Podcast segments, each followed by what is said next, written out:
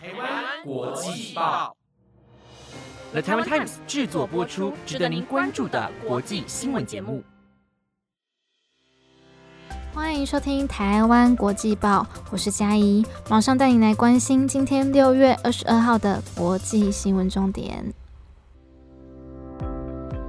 Hello，各位听众朋友们，晚安。今天因为浩伟身体不舒服，所以就由我来为他播报喽。那我们马上来看看今天有哪些国际时事吧。今天的新闻内容有最新的猴痘疫情状况、美国的通膨问题以及欧洲的罢工潮。如果您想知道更多的新闻内容，就请继续收听下去哦。新闻首先要关注猴痘疫情的最新消息。这个来自非洲的流行病毒，虽然传播力与重症率都不高，但现在也已经在全球扩散。除了非洲以外的地区，总计有三十五个国家出现病例，而这当中竟然包含新加坡，所以也让东南亚地区正式沦陷。综合外媒报道，新加坡卫生部表示，病患并不是本国人，而是一位英国的男性空服员，在本月十五号到十七号曾在新加坡停留，然后十九号再次入境，接着隔天就被检测出猴痘确诊。而这位病患目前正在新加坡国家传染病中心接受治疗，同时卫生部也调查出了密切接触者，总共有十三人将进行二十一天隔离观察。此外，还有消息传出，南韩在昨天似乎也出现猴痘病例。根据南韩疾病管理厅表示，有两个个案都疑似是猴痘病例，其中一人在仁川机场入境时就已经出现猴痘症状，所以马上被送到仁川医疗中心。值得关注的是，英国卫生安全局免疫部门负责人莱姆奇表示，尽管大多数病例的症状都很轻微，但总有可能出现重症。况且目前全球染疫人数都在增加，所以我们认为有必要让大家施打疫苗。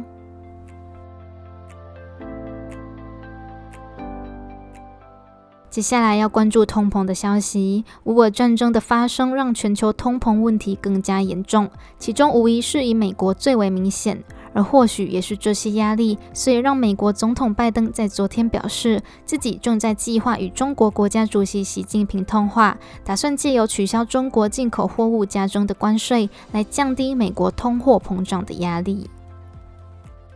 根据法新社报道，中国进口货物的加征关税是由前总统川普规定，来特别针对价值数十亿美元的中国进口物加征百分之二十五的关税。其实用意很明显是在惩罚中国的贸易行为不公，并且保障美国的制造业者。但如今美国遇到了四十年来最严重的通膨高峰，所以也让拜登必须考虑撤销这项规定，并且尽快和习近平联系。此外，拜登与习近平在三个月前也曾经通话，但状况有点尴尬，因为当时拜登是在警告中国不要帮助俄罗斯，否则将会惹来麻烦。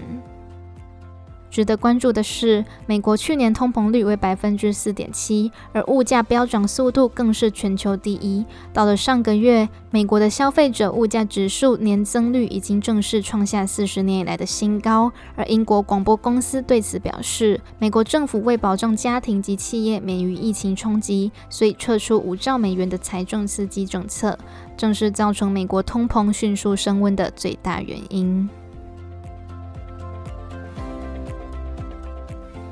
第三则新闻要继续关注通膨所带来的影响。除了刚才提到的美国以外，现在连英国也在水深火热之中。由于英国政府与铁路工会的涨薪调整谈判失败，所以导致英国有十四家铁路运营商和四万多名铁路员工决定展开三天的罢工，同时也是英国近三十年以来最大的铁路罢工潮。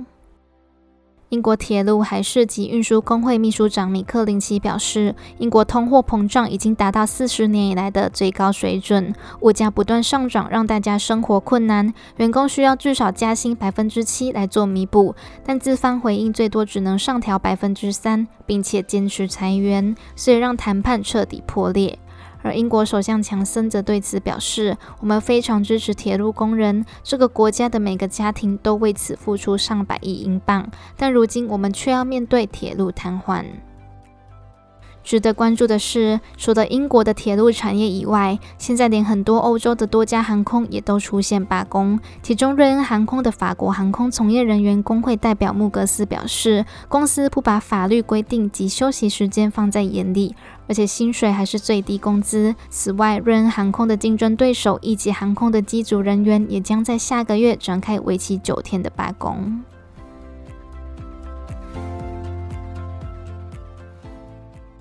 第四则新闻要把焦点放回美国，但这次迎来的是好消息。相信大家应该都知道，美国在前阵子发生了不少枪击案，同时也让枪支泛滥问题成为焦点。而有位美国参议员在昨天公布了一项提案，并且表示可以借此解决枪支泛滥。虽然针对的范围并不广，但至少已经让美国长期的枪支暴力问题出现了一道曙光。根据路透社的报道，这项法案的内容包括加强针对二十一岁以下买家进行背景调查，然后再分别为心理健康和校园安全计划提供一百一十亿美元及二十亿美元的资金，并且最快在下周就可以由总统拜登签署正式上路。而民主党谈判代表参议员墨菲则对此表示，连续的枪案使不少家庭支离破碎，所以我们需要尽力避免憾事再次发生。这是近三十年以来最重要的反枪支暴力法案。值得关注的是，自2017年以来，在一至二十四岁的美国人当中，死于枪击的比死于车祸的还要多，实在非常夸张。但就算事实就摆在眼前，政府却还是没有做出改善。美国距离上次通过枪支相关法案，已经要追溯到1994年，当时法案禁止民间拥有半自动攻击性武器与大容量弹夹。但可惜十年后法案到期，政府也放任不管，所以枪案就又变得层出不穷。最后一则新闻要关注地震的消息。位于南亚的国家阿富汗在今天凌晨发生严重的地震，目前已造成两百八十人因此死亡，另外还有五百九十五人受伤。由于救援行动尚未结束，所以伤亡人数很可能还会继续增加。不过也因为阿富汗对外通联有限，所以消息的更新会需要一段时间。根据路透社的报道，美国地质调查表示，这起地震发生在阿富汗东南部，且震央位在距离霍斯特市的四十四公里处，估计震源深度是五十一公里，且规模达到六点一。此外，欧洲地中海地震中心在推特上发文对此回应：这场地震非常巨大，让方圆五百公里的地区都能感受到，而这其中也包含了邻国巴基斯坦以及印度。值得关注的是，阿富汗和邻近的南亚地区属于山区，由于印度板块跟欧亚板块的碰撞，所以让阿富汗长期面临地震威胁。像是在1998及2002还有2015年都有发生地震，最终三起地震造成约5700多人罹难。而最不乐见的是，阿富汗的西部地区在今年一月也曾发生地震，并且造成28人死亡。所以等于说，阿富汗在今年已经面临了两起地震。以上就是今天的台湾国际报，感谢各位听众朋友们的收听，那我们就下个礼拜见喽。